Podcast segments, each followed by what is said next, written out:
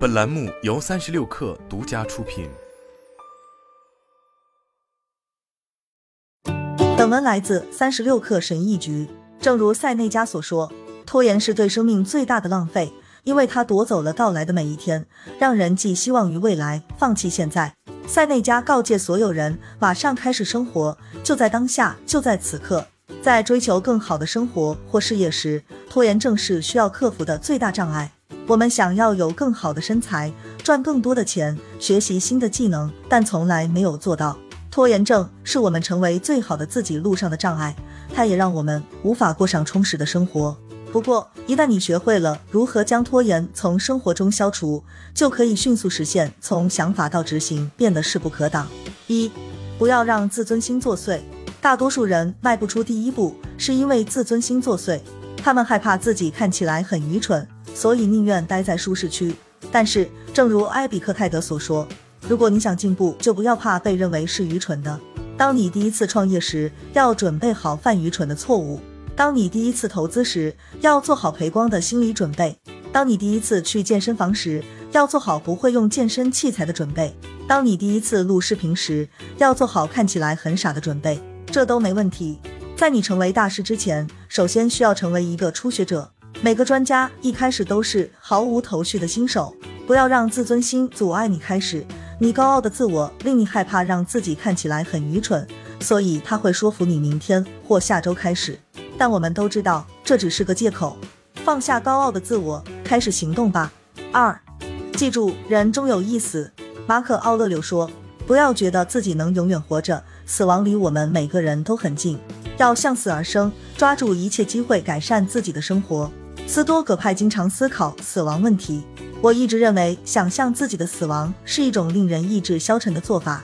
直到我经历了一次癌症恐慌，那是我第一次面对死亡。从那时起，我明白了生活是多么不可预测。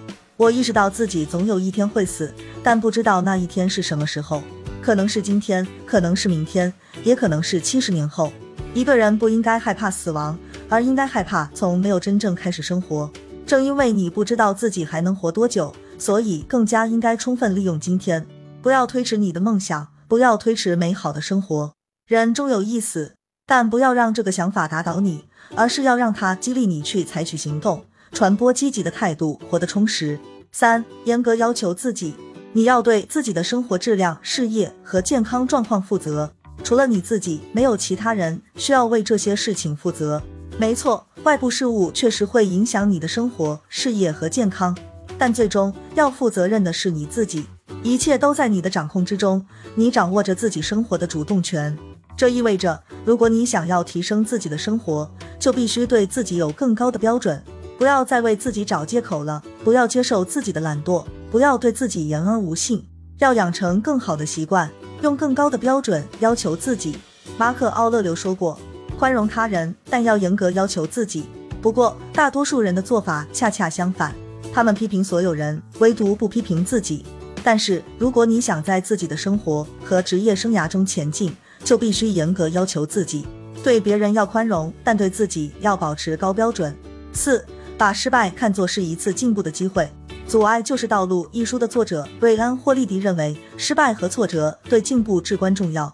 霍利迪说：“每一次失败，你都会学到一些东西；每一次，你都会获得力量、智慧和洞察力；每一次，都会有更多的竞争对手消失，直到只剩下你最好的你。”然而，我们的习惯是避免失败，并把错误视为一件坏事。